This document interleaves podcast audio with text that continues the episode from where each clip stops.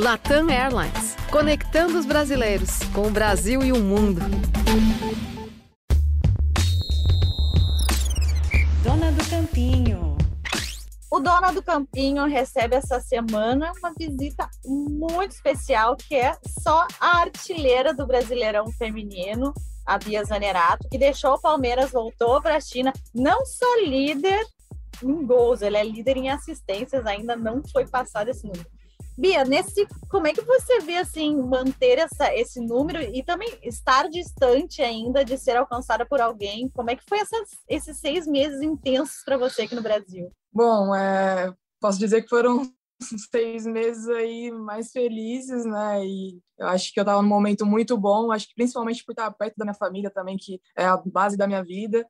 Então, acho que isso contribuiu muito. Eles estavam sempre lá em, lá em Vinhedo comigo, então, tinha sempre eles ali bem próximo, então isso foi muito para mim. E claro, acho que uh, o atacante ele vive de gols, né? E, e o momento que eu estava vivendo ali no Palmeiras ele era muito gostoso, porque era um conjunto, né? Era ver o grupo também num todo se, se saindo muito bem, né? Jogando como equipe mesmo. É, tivemos gols ali mais individual também, porém teve muitas, muitos gols que eu acabei fazendo que foram de jogadas trabalhadas, de um, dois, de sair na cara do gol. Então, eu fico muito feliz pelo todo também, né? Acho que não é só, sempre falo que não é só a Bia, mas sim o todo que, que fez com que esses bons números aí acontecessem para mim. E você vê assim o que, que você sentiu do nível do brasileiro feminino de quando você saiu? Você saiu há muito tempo do Brasil. Você viu um grande salto de qualidade, até mesmo numa, na disputa nacional, que hoje a gente, a gente acompanha as quartas de final e está uma disputa muito grande entre as equipes, né? É, eu acho que o, o mais legal de tudo é exatamente isso, né? Ver que a, a competição ela se tornou mais equilibrada, que não tem mais aquela discrepância entre, entre um time e o outro, né? A gente vê que o primeiro colocado vai jogar ali com o último ou quem está mais ali por baixo é muito difícil. A gente teve inclusive o jogo contra o Bahia, que a gente ganhou de 1 a 0. Todo mundo talvez pensasse, nossa, o Palmeiras vai golear. E foi um jogo muito difícil, onde o Bahia soube defender muito bem e a gente, claro, né, naquela ânsia de querer fazer gol, acaba se, se, se atrapalhando um pouco na ansiedade e não consegue finalizar ali da melhor forma. Então a gente vê essa evolução justamente por isso, porque o primeiro ele não vai ganhar mais de goleada, como acontecia anos atrás, né?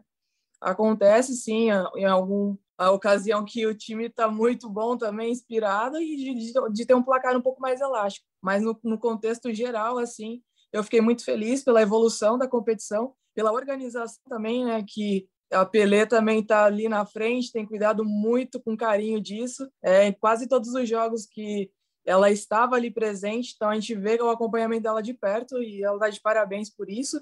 E que continue né, cada vez mais evoluindo e se tornando uma competição profissional para que cada vez mais nós que estamos fora né, podemos, possamos voltar para o Brasil e jogar em casa, feliz da vida, como eu falei, e ter uma competição super competitiva. Né? Como você falou, né, de voltar para casa, jogar no Brasil. É legal isso de ver jogadoras de classe mundial, como você, como a Rafa que jogou aqui, e como a Formiga também vindo jogar no Brasil é, é um estímulo importante, até para as meninas que estão na base. Olha, pô, eu tô já tô vendo ali a, a menina que é a, a jogadora que é meu ídolo em campo. É importante isso, até para as meninas não se espelharem mais uh, em jogadores homens e sim terem ídolos mulheres nos jogos de futebol.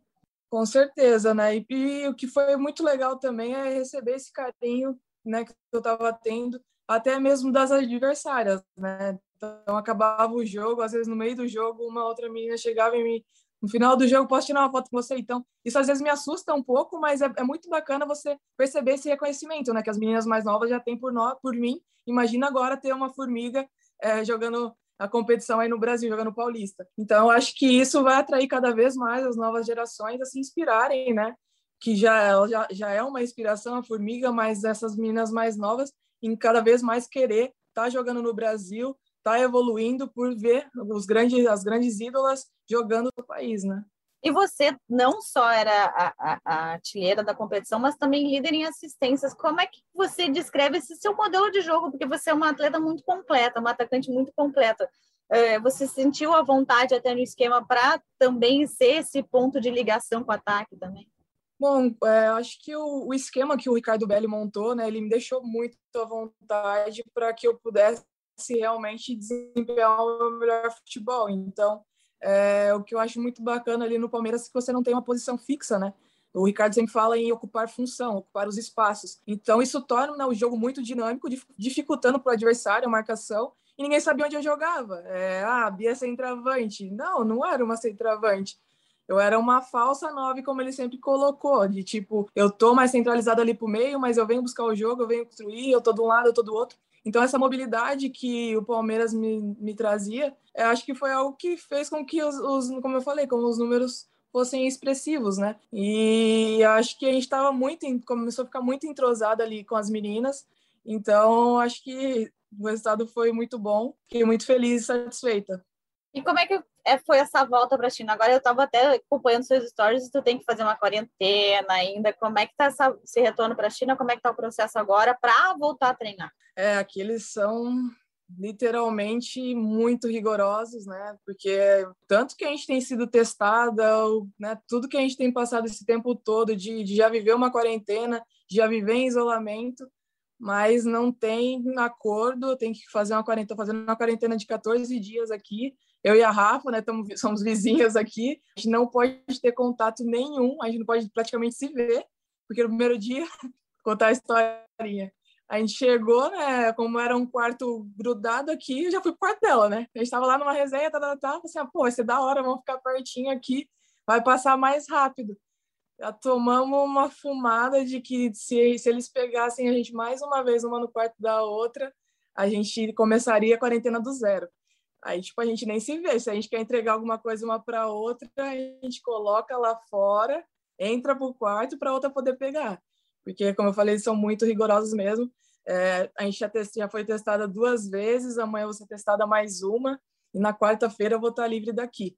E provavelmente, aí eu volto, vou para Wuhan, né, que é a minha cidade do, do meu clube, e aí eles estão analisando se eu vou poder já treinar ou se ainda vou viver mais alguma quarentena lá de uns 7, 14 dias. Então, eles ainda estão vendo como vai funcionar essa, essa outra questão. Então, talvez eu ainda tenha 14 dias para ficar de quarentena. Interessante. Então, vocês que são de times diferentes, vocês chegam direto do aeroporto para a quarentena. Assim é a vida aí na, na China, então.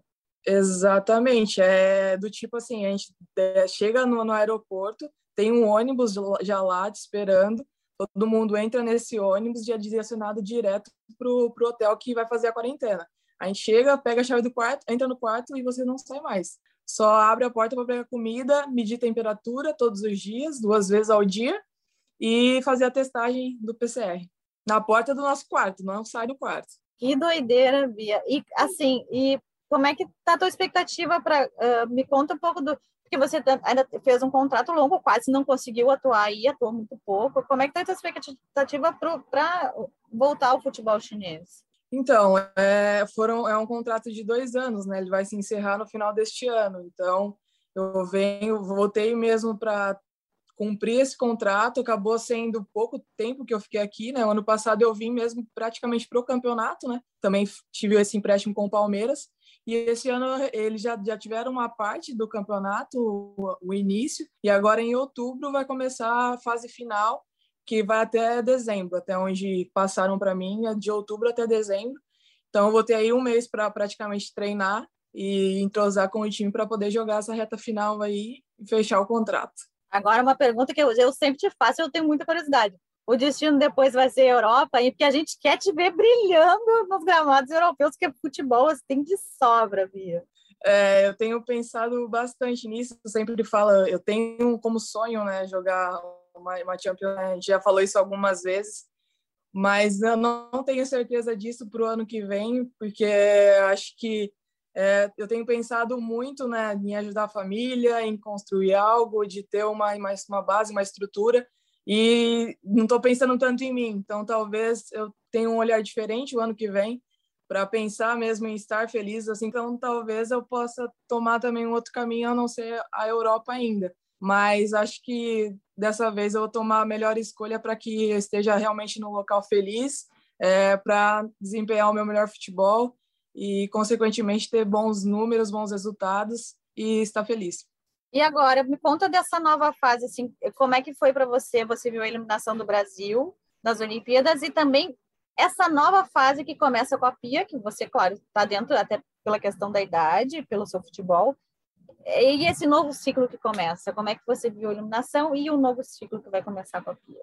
Ah, com certeza é muito difícil, né? A nossa saída precoce das Olimpíadas, né? Com certeza nós tínhamos metas muito maiores, é, mas futebol, quando chega nesse ponto do, de pênaltis, ele é muito complicado, né? É 50 para cada lado. E infelizmente fomos eliminados cedo, né? Da, das Olimpíadas. É, mas acho que agora, como a Pia sempre fala, é, estamos construindo algo muito grande, eu acredito nisso. A gente, todo mundo acho que é nítido ver a evolução. Lógico que ali contra o Canadá a gente sabia que poderíamos ser melhores, mas um jogo muito equilibrado contra a Holanda, que é um dos principais é, é, times do mundo, né? Então a gente sabe que, que a gente está no caminho certo, mas ainda assim precisamos melhorar e acho que é com, esse foco, com, a, com essa ideia, com essa mensagem que a Pia sempre deixa para nós, de, de continuar evoluindo, de sempre querer cada vez mais melhorar, que a gente vai em busca de, de, de novos objetivos e alcançá-los, né? O que, que você acha que faltou nesse jogo contra o Canadá para a gente avançar? E porque o Canadá depois foi até campeão olímpico, né? Tipo assim, ganhou o ouro olímpico, né? O é, que, que você acha que faltou um detalhezinho que faltou ali contra o Canadá? Eu acho que a gente ter aproveitado melhor as oportunidades ali na hora da, da, finalização, né? Porque acho que a gente teve chances, né? Principalmente acho que ali no primeiro tempo, mas é futebol, né? Às vezes dá tudo certo e às vezes não dá tudo certo. Então é como eu falei, é, aí chega nos pênaltis é 50 para cada, não tem como é, a gente ter certeza daquilo, né? Por mais que você treine, às vezes na hora do jogo as coisas mudam, né? Então eu acho que é basicamente isso, é ter aproveitado melhor as, as oportunidades para que a gente pudesse ter saído com resultado positivo. E fica aquela, né, tipo, ah, pelo menos perdemos para o campeão olímpico, né? Mas a gente sabe que tínhamos condições de, de sermos nós, né, as campeãs olímpicas. Mas, mais uma vez, aí foi adiado, mas tenho certeza que a gente ainda vai alcançar esse feito para o Brasil. E agora eh, a gente tem já mais uma data FIFA, agora nesse mês ah, ah, você acha que vai, se você for chamada pela Pia, obviamente, será, é, é, é, será fácil de você ir ou tipo, você acha que nesse, nesse momento é mais difícil de sair por toda essa questão de pandemia aí da China?